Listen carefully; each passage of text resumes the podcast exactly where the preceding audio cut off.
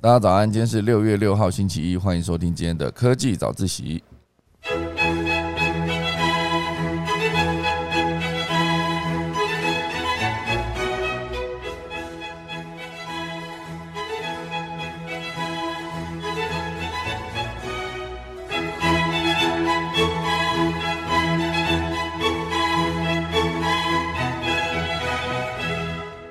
好的，今天科技早起要跟大家聊聊几则消息。第一则是苹果的 WWDC 二零二二即将在啊，现在是几点？七点，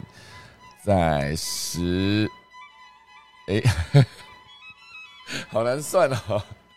二十四减七加一啦，好，大概就是二十四减六，好，大概就是十八个小时之后。即将要开始今天的，应该说明天的 WWDC 二零二二啊，好，今天有一些爆料相关的整理一并带给大家。第二大段呢，会跟大家聊到就是印度在赶走 TikTok 之后呢，自己国产的一个短影音平台叫做 Share Chat，好，它已经崛起，等下来跟大家分享。第三大段呢，会跟大家聊到一系列跟 Sony 有关的新闻，好，包括 Sony 即将打造一部超过单眼画质的手机。好，预计有可能在二零二四年可以直接做出一台超过单眼画质的手机。好，这其实逻辑上来说呢，因为索尼本身也有在做相机嘛，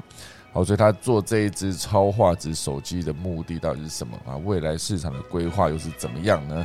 等一下我们就一并来跟大家分享。好，所以我觉得今天题目蛮多的，钟声过后就来进入今天的科技早自习喽。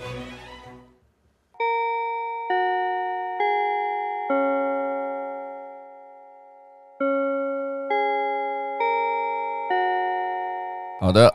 你刚才我在算那个几个小时之后会开始今天的 WWDC 啊，今年的 WWDC 哈，算太久，因为它算是台湾时间六月七号凌晨一点，所以明天的凌晨一点，大家如果有兴趣的话，哈，可能呃我们的科技早自习呢也会直接开一个一起看，但逻辑上来说只有声音啦，就大家可以自己去找那个。呃，现在苹果的发表会通常它都会直接做一个直播，加上有中文即时字幕的翻译。大家如果有找到这个档案的话，可以一起看。那我们来看看今年呢，WWDC 到底会公布什么样的内容？那 WWDC 它公布的东西，其实有些时候之前大家会把它定义成就是以软体为主，就是软体为主。那比如说苹果的秋季发表会或是春季发表会这两场呢，可能会比较接近是硬体。不过，好，这一次可能也有一些硬体的设备呢，一一并会在这一次的 WWDC 哦就曝光。那大家来跟大家分享。第一大段开始之前呢，先跟大家聊聊几则短新闻。有一个短新闻，我觉得看了以后算是呃时代的眼泪吗？因为毕竟这个是 Kindle，Kindle 就是亚马逊的一个。阅读器，你把它想象成它是一本电子书。那这个 Kindle 用户呢，目前为止宣布就是明年六月三十号停止营运中国的电子书店，所以这个算是目前为止呢，很多的安卓版本的手机已经不能再购买电子书了。而且亚马逊的中国官网也发布了一个宣布停止 Kindle 中国电子书营运的一个计划，所以预计就是二零二三年的六月三十号将停止 Kindle 电子书的运营。其实六月三十号有蛮多的重要的事情发生，包括第一个科技早自习是去年六月三十号开始更新第一集的。然后包括我今年六月三十号会搬家，好类似这样，所以这其实跟 Kindle 没有什么关系了，只是看到六月三十号的时候觉得，哎，这个日期蛮有趣的。好，那另外还有一则消息会跟大家聊到，就是伊隆马斯克，他目前为止呢是非常看衰美国的经济，所以他看衰美国经济的同时呢，拜登呢，哦，他看了某种程度上自己也不爽嘛，所以他就讥讽的回了一句，好，那就祝你月球之旅好运，所以。拜登感觉有点有点气哈，他说伊隆马斯克在谈论那一些看衰美国经济的话语的时候，目前为止呢，他说我们国内比如说福特正在全面加码投资建造新的电动车，好在中西部创造了六千个新的就业机会，所以他这边是不是也在暗讽说你伊隆马斯克跑去上海盖超级工厂？为什么不把这些就业机会留在美国国内呢？所以这六千个工作机会在中西部被福特创造出来之后呢，拜登还特别补充说，这六千个是工会职缺。他讲到这边以后，就直接说，那就祝那个人哈，也就是伊隆马斯克，他就祝他月球之旅好运。那至于为什么伊隆马斯克会一直觉得感到美国经济不妙，甚至他也提到说。整体经济会直接带坏，包括他自己的公司，所以预计有可能会裁员百分之十吗？这也是有可能出现的，因为毕竟他写了一封给特斯拉主管们的 email，里面就有写到，他对美国经济有一种超级不妙的感觉，公司必须裁员大概百分之十。这件事情呢，就是后来拜登接受访问的时候，也就是刚才提到那一串，他感觉非常的不满特斯拉，目前为止。呃，一些状况，就至少相比于福特在美国盖了很多工厂，那特斯拉没有嘛，好，所以他非常的生气，哈，总之 这是一个彼此互呛的一个过程，大概就是这样子。好，我们正式进入今天的第一大段呢，今天第一大段会跟大家聊到就是。今年的苹果 WWDC，它到底会推出什么样的商品或者是服务？啊，就不管是硬体还是软体啊，它到底会推出什么样的新的东西呢？这一次有可能会有十五项的系统升级，以及七款重磅的硬体，好，就是软体可能有十五项，硬体可能有七项，好，所以非常多。因为以之前的很多的发表会来说，当然，比如说像苹果的春季发表会、秋季发表会，春季可能就是一些关于。电脑啊，或是一些笔电，或是一些 iPad 等等的更新。那秋季发表会常常会就会带来新款的 iPhone，好，所以有可能今年的秋天，哦，大概就是几个月后吧，苹果就会有发表新的 iPhone，可能是 iPhone 十四，哦，名字应该照顺序排下去，应该就是 iPhone 十四。有没有可能真的就转向 Type C 的接头呢？然后这次等秋季发表会再说。至少这一次的 WWDC 二零二二。哦，这十五项的系统升级加七款重磅的硬件，就是硬体的发表。所以跟大家聊到，就是苹果其实是在六月二号的时候发了一封那个邀请卡，上面就写说台湾时间是六月七号的凌晨一点了。那当然对美国来说可能是六月八号吗？还是六月？六月六号，总之就是会差一天了，所以这已经算是苹果的第三十三届的开发者大会。好，其实 WWDC 就是开发者大会。那这一届 WWDC 因为疫情的关系呢，所以依然有可能会是以线上的形式进行。好，所以已经被疫情耽误两届的 WWDC 了。那以前其实这种重要的呃聚会、发表会等等，如果可以直接在苹果的呃，公司里面直接看的话，那感觉当然是更不一样。就是说，你可以看到现场看到那个产品被拿出来，或者是不用再透过视讯的镜头。当然，在现场看的时候，还是可以透过现场的录影，还是可以看得到非常清楚，就是产品的特写被放大等等。那当然已经被耽误了两届 WWDC，目前为止这一届呢，依然是会持续在线上举行。所以这一次的那个苹果的邀请函是一个简单的 Swift logo。那 Swift 其实算是苹果自家的编程，就是他们的城市语言，所以可以想而知，这一次 WWDC 上呢，苹果开发者生态应该会有一个重要的进展，就是它的 Swift。所以这一次当然还有包括苹果以手机软体来看，就是 iOS 十六，或是 iPadOS 十六，然后还有 macOS 十三、WatchOS 九跟 tvOS 十六这五大系统呢，都有可能在这一次迎来重要的更。更新 iOS 十六跟 iPadOS 十六哦，这几个有点难念哦。tvOS 十六哈，这几个都是十六。那那 macOS 就是它的桌上型或者笔电的电脑的作业系统。那 WatchOS 很简单，就是苹果的手表。哎，我现在想到，我已经我已经两天就是 把我的 Apple Watch 放在充电座上面，一直没有拿下来，就是一直忘记带出门了，所以。昨天走路走了一大堆，就完全没有办法累计啊！可恶啊！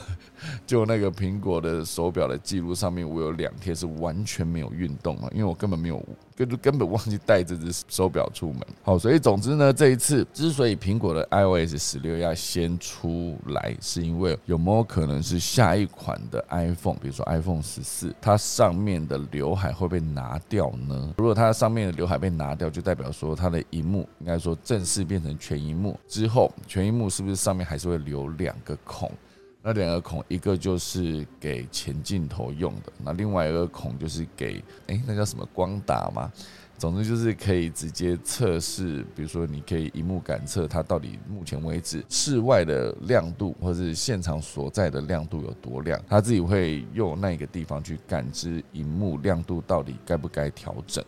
好，就如果说你有设定苹果的手机的自动呃适配目前的亮度这件事情，它就会按照你在按的时候呢，它就会把荧幕亮度降低，然后在很亮的地方它就会发就是更亮一些。那我不知道大家以前至少我啦，我一开始我自己在使用苹果的手机的时候，我对于它手机荧幕的亮度这件事情，在户外的表现是非常肯定的。因为有些时候哦，包括那个 Mac 的笔电，我那时候是用 MacBook Air，那时候买的那一台十三寸，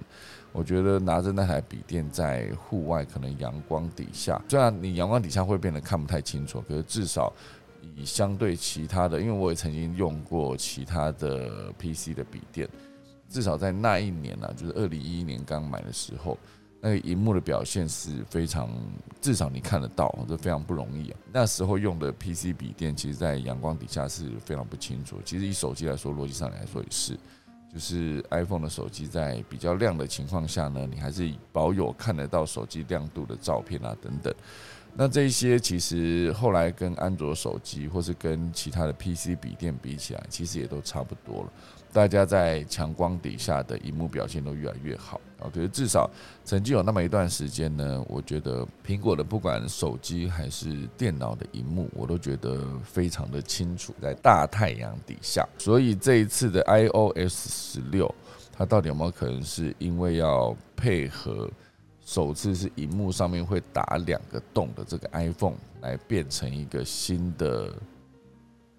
作业系统呢？哦，就是那个界面会改变嘛，那就值得期待。另外还有一块就是传言中的苹果及呃刚刚才向董事会展示过的 MR 混合实境的头盔哈，以及新的 Mac Pro 会不会真的亮相呢？都成为业界关注的焦点。我是觉得头盔有可能不会出现，然后 Mac Pro 感觉也不会出现，因为这两个其实好像都是。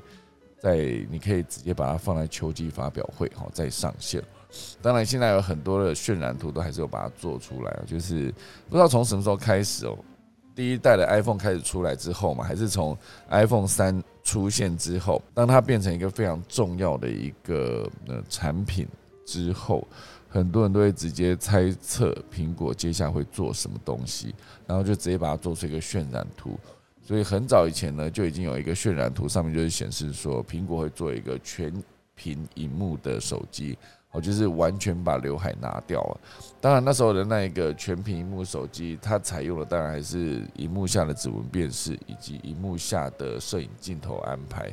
哦，所以那个时候我看渲染图是显示它那个荧幕下会留一个孔洞嘛，那那个荧幕的留的那个孔洞。其实比真实中想象还要小很多，或就是你几乎看不到那里有一个镜头，或者是你几乎看不到呃荧幕下的指纹辨识它所在的位置。好，所以整个正面应该说手机的正面看起来就是一个满版的。荧幕，所以总之呢，这就是苹果这一次的 WWDC 可能会出现的东西。当然，我觉得以目前为止，就是它底下写了非常多的整理啊。我觉得 WWDC 当然还是跟开发者有关嘛。哦，所以在 Windows 上面有没有办法开发 iOS 的应用呢？哦，这也是有可能在这一次发表的东西。如果可以的话，那对于更多的呃开发者来说是更方便。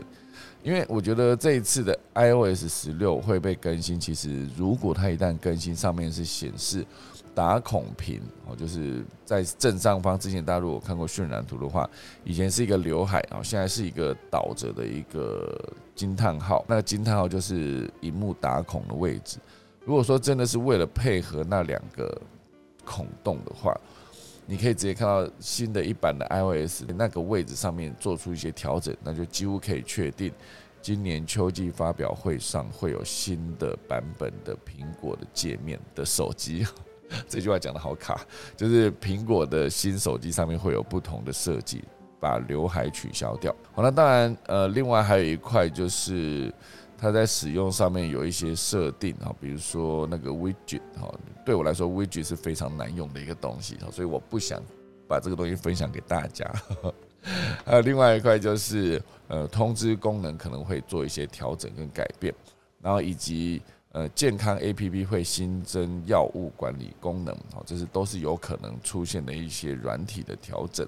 那苹果的健康这件事情，我觉得如果真的有在仔细使用的话，算是真的蛮方便的。就包括我之前有在，比如说我在外面骑我的脚踏车移动的过程中，我可以设定户外骑车。那设定户外骑车的时候，我原本以为它就是大概累积我骑了多久，大概耗掉多少卡路里。可是后来点进去发现，哇，它是记录我每一趟的行程，从哪里移动到哪里，都出现在地图上，所以算是蛮详细的。这一次就是会有非常多的一些调整。那当然，大家是很希望可以看到一些硬体，哦，包括那个 MR 的头盔，还是新款的 Make Pro 等等。当然，以这一次的这些更新来说，软体跟硬体的整合，加上软体更新之后整合的 APP 的服务，所以都是非常多人在思考说，这些都是一直在把所有的装置整合成更接近的界面。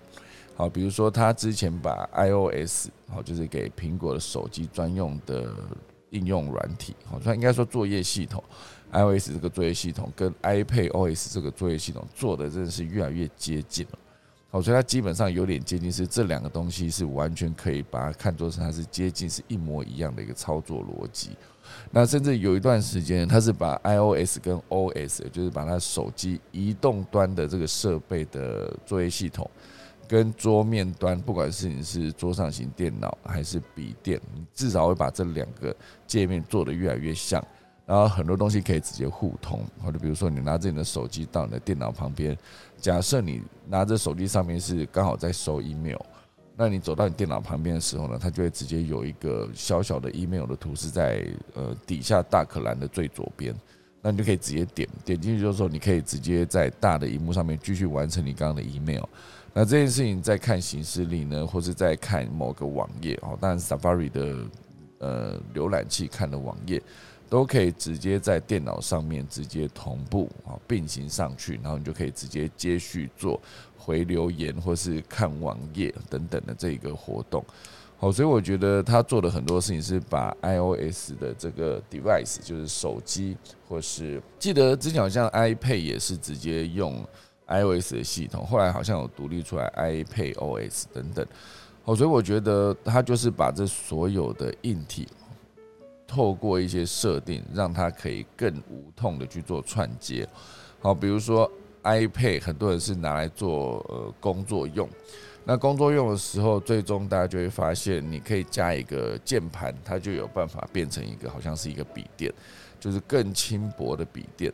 当然，他真的要走到笔电，对我来说还是会有一些些不同。比如说，他就把那个荧幕热点根本没有加进去，所以对我来说，如果真的要把一台 iPad 变成一台笔电，只加一个。呃，键盘对我来说是不够的，所以总之，在整个所有的作业系统的串接呢，都可以让你在每一个装置移动的过程中呢，感觉是变得更轻松、更简单。好，所以这就是他们的软体可能会对整个硬体使用上面带来的一些改变跟影响。那当然，这一次大家去思考说，有没有可能会有新款的头盔？好，就是 MR 的头盔。那有没有可能有新版的 M2 晶片呢？我觉得之前的 M1 晶片算是苹果自主研发的晶片。根据我的七个朋友的实测，哈，我可以直接讲出“七”这个字。七个朋友的实测就是 M1 的晶片确实是比旧款的，比如说 Intel 的晶片，哦，是更省电。我之前用的，就应该说我现在用的这一台呃 MacBook Pro，哦，就是大概二零一九年买的。它用的就是 Intel 的晶片，那时候 M1 根本还没有出现啊，M1 的晶片还没有出现，好，所以我那时候买那个 Intel 的晶片，我买了它的 i9，所以它非常的耗电。我只要在外面移动工作的时候，没有插着电去剪接的话，当然剪接本身就是一个非常耗电的一个行为。可是如果是一样的作业情况下，你用 M1 的晶片的电脑，跟你用我之前就是我之前用的那一台 Intel 的晶片比起来 M Y 的晶片真的是省电非常非常的多，我自己看我朋友在使用的过程中，我就觉得，嗯，它确实是比我的电掉的还要慢很多。哦，所以这个 M2 的晶片到时候有没有可能用更有效率的方法去使用电呢？就是电可以撑更久，效能可以更快，电风扇甚至可以根本不用太长转哦，因为它的运算效能是更好的。不过这一次这篇呃爆料的新闻是有写到说，M2 晶片可能比较不会出现，相对比较可能出现，也就是这个 MR 的头盔，而且这个混合实境的头盔呢，就是有没有可能到时候售价是破两万哈？因为相对比较不便宜啊。因为之前不久那个苹果才已经向公司的董事会成员展示了 MR 头盔的一个样机，好，所以代表说 MR 头盔已经研发进入尾声了。进入尾声到实际量产以及销售，其实不确定它到底有没有办法这么快。可是毕竟这一款头盔呢，它是二零一五年就已经开始研发啊。这款头盔的代号内部代号是 N 三零一，好，这个头盔。所以这个头盔到时候它是搭载性能媲美 M One 的桌面级晶片。那这款 MR 头盔也可能会搭载超过十二个镜头，而且同时采用了 Sony 的 4K Micro OLED 的显示屏，所以这一块当然不确定的因素很多了，因为全球的疫情呢导致苹果供应链充满不稳定性哦，所以这个 MR 头盔我觉得有可能会继续受影响，然后就推迟它的发售。那当然这个业界预估是三千美元了，也就是大概是哦三千美元。这么贵哦，快十万呢？有没有搞错啊？应该没有搞错吧？就三千美元就是三万，就乘以三十嘛，就九万啊，八九万一个 MR 的头盔八九万，好，大家思考一下，大家如果真的有兴趣的话，你会不会真的跑去买呢？而且这一款头盔如果一旦发布的话，有没有可能会再出一款，就是它的作业系统？那这款作业系统可能叫做 Reality OS，所以这一款如果我不确定，你看起来好像是不太会。那另外还有新款的 Mac Pro，哦，它有没有可能是用 M1 晶片或者是 M2 晶片呢？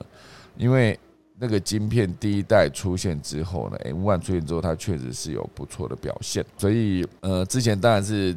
第一开始出来是 M1 嘛，后来就出了 M1 Max，然后还出了。两倍 M1 Max 的 M1 Max Duo 哈，就是两倍，然后还有一个四倍 M1 Max 的，就是 M1 Ultra 哈，就是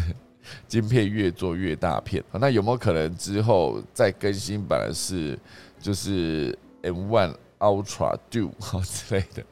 就不会变成 M2 了哈？就是因为感觉之前 M1 升级之后呢，它应该就直接叫 M two 了，可是它取了别的名字。好，所以就不太确定它到底后续会怎么样的去命名。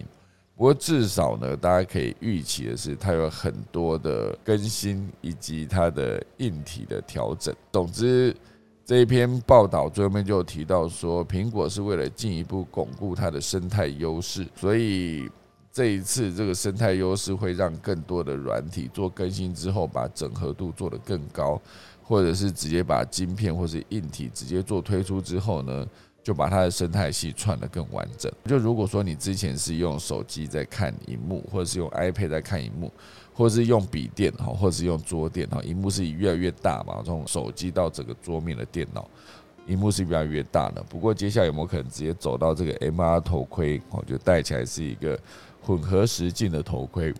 它可以享有虚拟实境的一个感觉，同时也可以看到现场所在的所有的物件以及场景。好，这就是 AR 的一个功效嘛，把这两个整合在一起，就会变成一个苹果有可能推出三千美元的一个 MR 头盔。好，这就是今天的第一大段，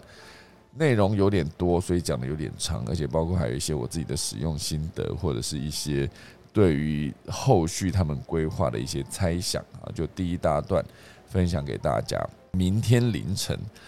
六月七号的凌晨一点，好，大家如果有兴趣的话，可以来看一下苹果的 WWDC。现在好像它的时间都不会拉太长啊，就是一小时、一小时半左右就结束了。就是每一个人上去讲一段自己要推出的新的东西，可能是硬体，可能是软体哦，可能是找一个设计师来讲任何一个硬体或者软体设计背后的思维哦，全部都是。很快速的方式直接在台上完成。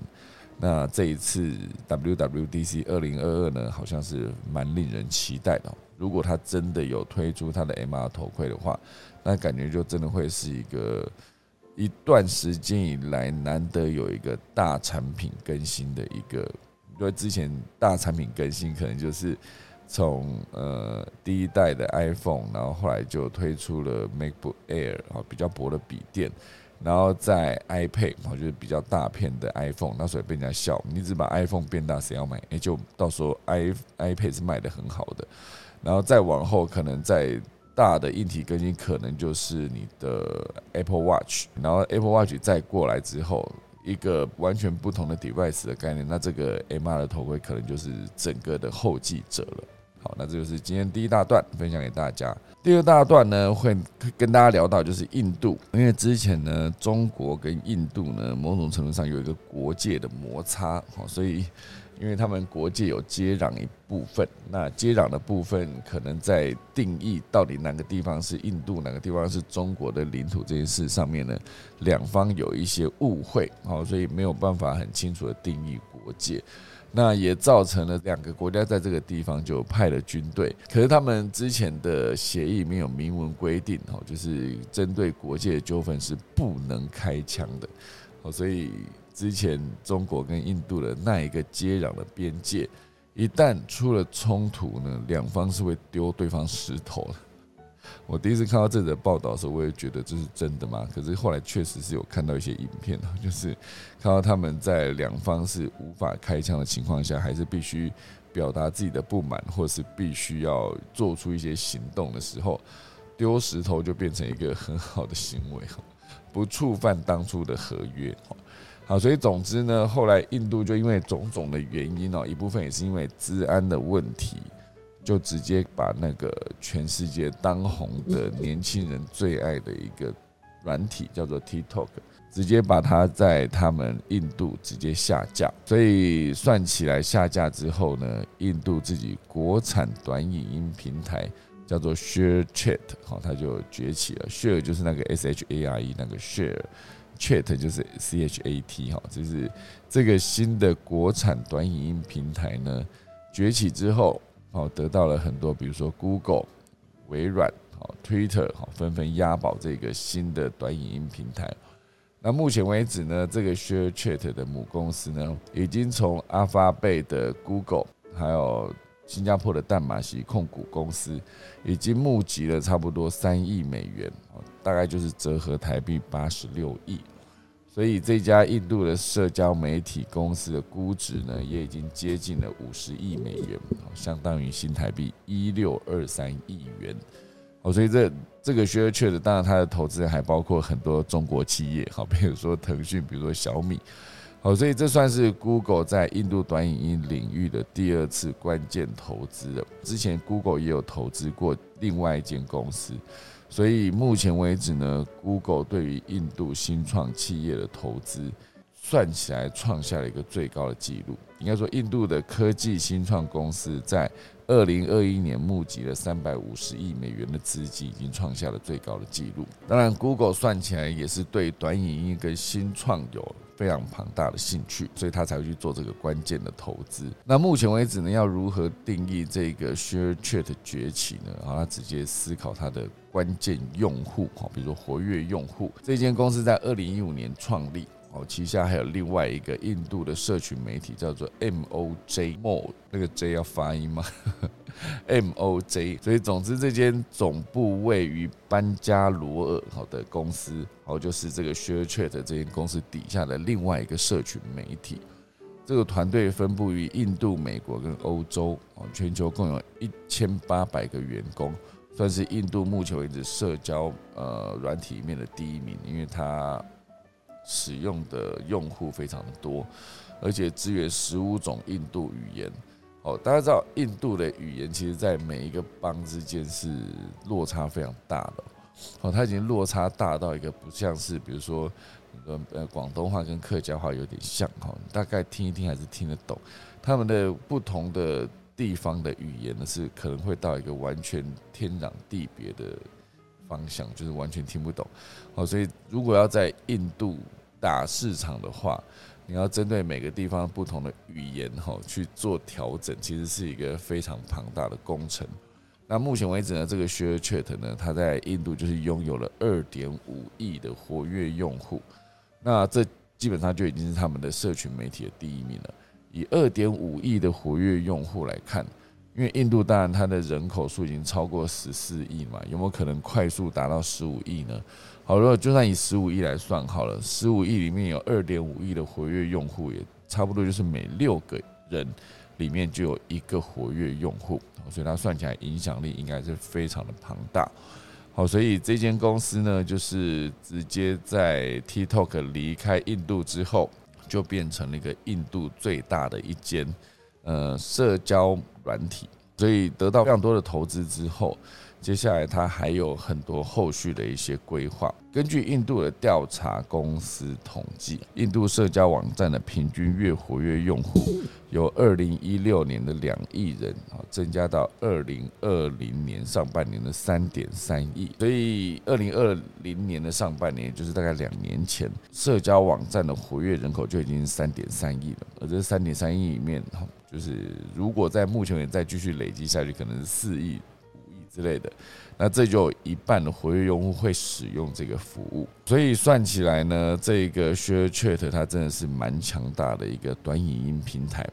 还是现阶段所有的人都会被这种短影音平台去吸引所有的目光，包括之前我看了上礼拜，应该说上礼拜我看了 IG 哈，就是 Instagram 它推出的 Reels 的一个教学直播，算是发表直播吧，啊，就是正式把 Reels 这个功能呢。把它做大做深，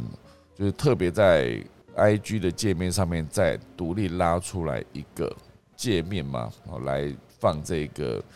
Reels，因为之前就是你可以发平面的照片，你也可以发影片，然后你也可以发现动，那现在就是在这三个之外呢，你在 I G 上面还可以再发一个 Reels。那这个 Reels 它的概念是有可能接下来会取代影片吗？还是会把影片直接整合进去？因为我是觉得以一个 IG 上面，如果你是发呃照片，要么就发照片嘛，一张一张；要么你就是发现动。我觉得其实就好像已经是蛮够了哈。当然，如果他真的要把这个 Reels 直接加进这个 IG 的服务里面，到最后会不会变成有点像是 YouTube？YouTube 它本身就是在放。横式影音的嘛，好，之前所有的影片都是横式影音，可以直接在电脑啊或者笔电上面看，或者电视上面看。那当然，大家知道后来 YouTube 就推出他自己的短影片服务嘛，因为毕竟 TikTok 来势汹汹，哈，就是吸引了大量的年轻用户。哦，所以 YouTube 在推出它的直视影音叫做 YouTube Shirt 之后呢，好像没有那么方便，哈，这至少对我来说是没有那么方便的。因为这个东西就是有些时候我在看横式影音的时候，我觉得我切到直视影音的时候，我的一大堆的浏览记录会直接加到这个，就比如说横式影音跟直视影音的浏览记录会直接有一个。重叠啊，那那个重叠对我来说是非常混乱的，因为有些时候我看的横式影音，我觉得看完我会希望它被记下来，是因为可能接下来我可能会在某个时间点再回去看。可是很多直视影音就是划过去就是，就是你看这个人跌倒，你可能就不会想把这个东西记下来。好，但我我讲都是那种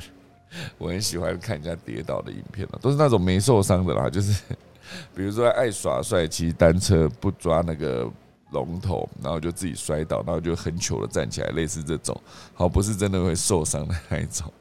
好，所以总之呢，我自己在看短影音的时候，我会不太在乎我到底看了哪些，就像我的抖音跟 TikTok，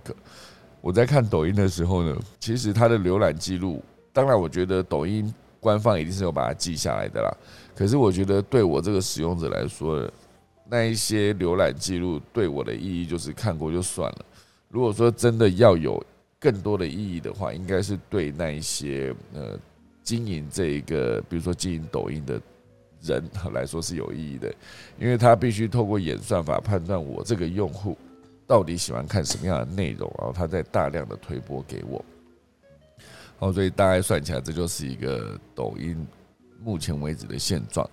那以这个呃印度的这间公司，也就是 ShareChat，它后续它到底会成长到什么地步呢？有没有可能到最后也变成像特斯拉的 CEO 也跑过来收购这间公司？有没有可能哈？就是看它后续有没有更好的发展了？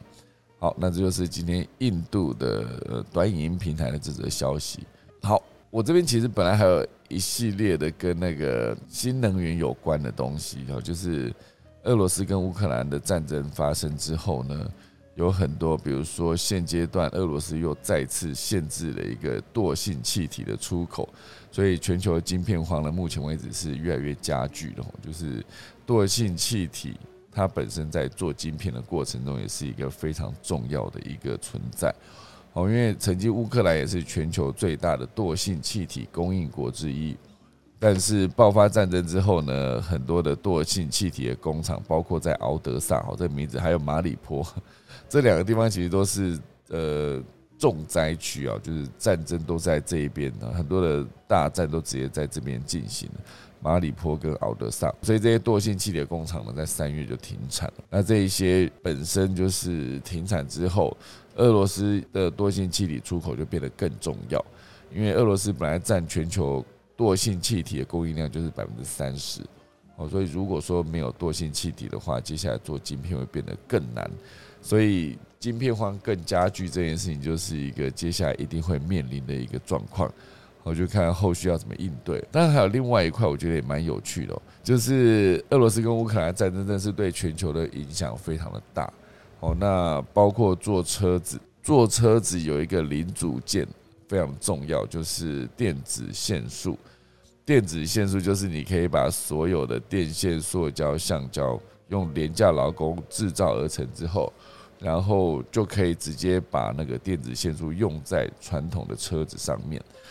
那现阶段呢，因为这个俄罗斯应该说乌克兰在变成电子线束的出口大国的过程中，很多人就开始仰赖它的电子线束嘛。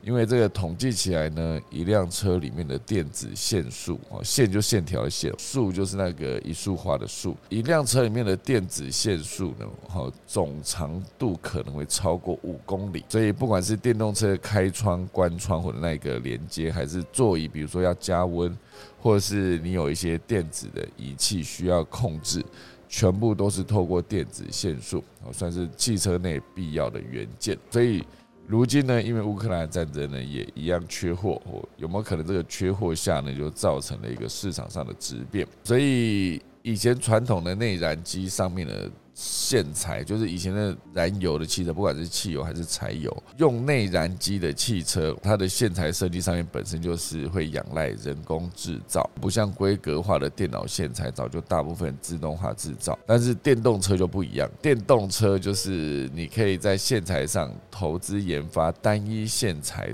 连通全车，很厉害哦。就是那个不用再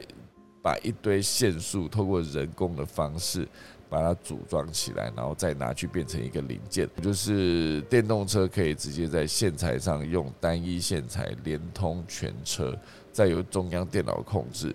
而就不用使用不同的线材分别连接不同装置。光这一个部分的调整，就有有没有可能导致传统的燃油车跟汽油车更快速的被淘汰？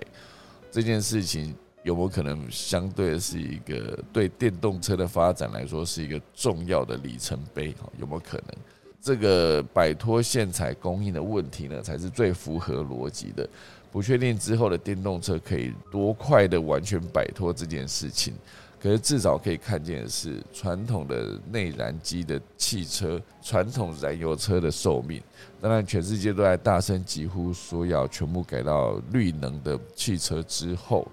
很多的燃油车跟汽油车，我觉得这整条产业链，包括油的出品啊，就是你是产油国，接下来大家都不用油了，这些产油国怎么办哈？不是每一天把石油挖出来装桶拿去卖，你就可以一直有钱进来，以后要怎么办？那这些电子线束如果以后没有人工来做，那大家传统的汽油车没办法用的时候，就变成更加快了。大家转型到电动车的一个速度，诶，是不是其实也算是件好事？好不好？好了，这就是今天的第二大段，然后从印度聊到俄罗斯的，呃，应该说乌克兰的电子线束，只是想要补充一下。后好，第三大段呢，会跟大家聊到的是 Sony，Sony 预计在二零二四年呢，让手机拍摄的画质超越单眼相机。所以现阶段呢，算是一个随着智慧手机的普及，现在已经打破了静态跟动态摄影的专业门槛了。在人人都是摄影师的热潮带动下呢，也就造就了 YouTube、TikTok、Facebook 跟 IG 的影片的盛世。但是涉及更专业的摄影品质需求的时候呢，人们仍然一致认为单眼相机才是王道，从来没有想过手机画质会有超越单眼的一丁点可能性。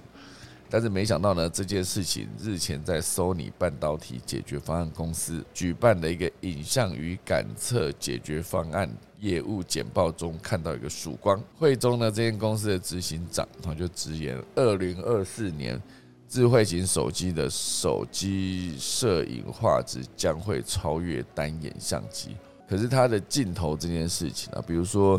呃，你可以直接找一个长镜头，然后就是它可以直接把拍，比如说你要去拍水鸟哈，类似这样子，你会需要在某个地方蹲点，然后你必须用一个大炮，直接用很长的距离这个水鸟很远的距离，因为你惊扰到它在飞走嘛，你距离它非常的远，所以你就会需要有一个很长的一个镜头，才可以直接把它放大到这么大的时候依然不会糊掉。好，这件事情如果在手机，至少我的 iPhone 十一 Pro Max，我在放大的过程中，它整个会变得非常的糊，它就没有办法拍出很清晰的照片。那当然，这些事情呢，就是整个的画质跟整个的镜头表现，接下来有没有可能会被 Sony 更好的解决掉呢？因为 Sony 有预估，二零二四年高阶感测器的平均尺寸将会增加一倍哦，而且 Sony 还认为，高性能的摄影机系统。再加上所谓的量子饱和以及 AI 人工智慧处理技术啊，就是你的计算摄影技术，就有机会让智慧手机的画质呢一举超越可换镜头的单眼相机。我这其实某种程度上也是 Sony 自己在革自己的命呢，因为 Sony 自己早先也是推出相机或是推出摄影机起家的，它的摄影机其实有一大段时间算是业界的。嗯，应该说相对比较业余的人士啊，比如说我，因为毕竟我不是一个一定要拿一个电影机拍所有的内容的一个创作者。就我自己在做我的，呃，盖了一个我自己专属的小摄影棚，就是拉了绿幕，然后一样前面摆了三 G 的 DV。这个过程，其实我买的摄影机就不会是那种顶级的电影摄影机，因为它真的。钱还是差太多，所以对我来说呢，我这一些 DV 哈，就是我目前为止手上的那三台 DV，一路从二零一四年陪了我到现在。那时候就为了盖摄影棚，就是牙一咬就买了三组摄影机、三组的喇叭，哎，不是喇叭，就是那个麦克风，然后买了四支的灯，然后还架了一个绿幕。这这所有的东西加起来，其实全部都是一个，嗯，我觉得这就是一个时代。接下来，如果说全部都靠这个手机可以完成摄影棚的架设，那其实会变得更方便。手机其实它会有一个很重要的，它就不会是一个孤岛，你知道，一个手机拍完它的照片，可以及时的透过其他的 A P P 做运算，然后甚至你可以直接调整完之后一键发布。这件事情，如果你是在单眼相机拍完，你可能会直接需要把那个记忆卡拿出来。拿出来之后，直接把档案丢进电脑，然后做好调整之后呢，再批次输出。输出有可能是大的档案，可能一张是八枚、十枚的哦，那么非常大。那它就有机会放大到，比如说你真的要做一个超大的人形立牌，或者是一个户外广告，那这就要非常大，画质就必须要非常的好。所以这一些，比如说手机接下来如果有一个量子饱和技术以及 AI 人工智慧处理技术。这些全部都整合进手机的摄影的话，那手机的画质就绝对有机会超过传统的相机。而且，Sony 还进一步预测，随着 8K 影像的高速读取哦，更有助于更高的 HDR 动态范围成像的多讯框处理哦。这句话里面有非常多专有名词啊。然后还有更强大的 AI 处理的技术资源，所以现在算起来呢，我们接下来的手机可不可以真的就直接打败相机呢？他们目前为止，Sony 预估是二零二四年，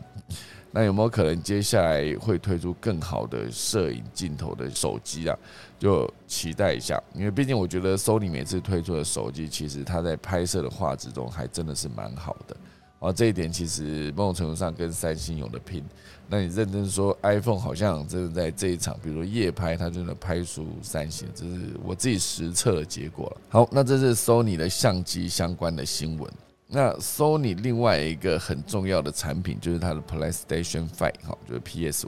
哦 PS Five，全球总销量已经突破两千万台了。好像原本他们的财报，二零二一年年度已经卖出了一千一百五十万台。哦，原本是低于设下的目标一四八零啊，原本大概是少了三百多万台。那当然，二零二二年原本是销售是一千八百万台，所以年增率有到百分之五十六点五，算是提高了蛮多的。那这个 PS Five 它其实在很多的画面表现上面都做得非常的好，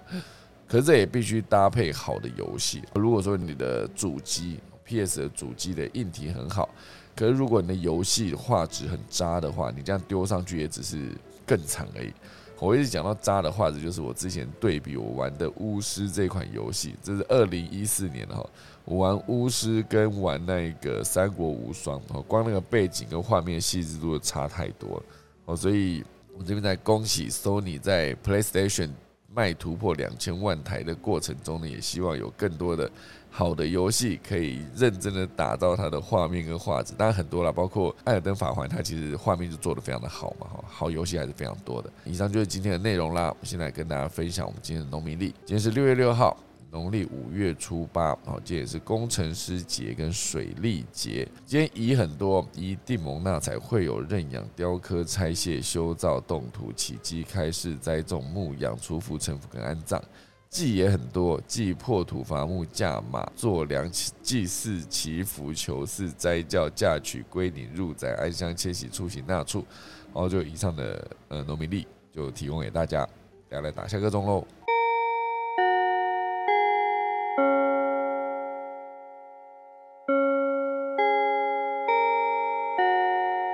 今天就谢谢大家啦！现在是二零二二年的六月六号，今天就祝大家六六大顺，大家拜拜。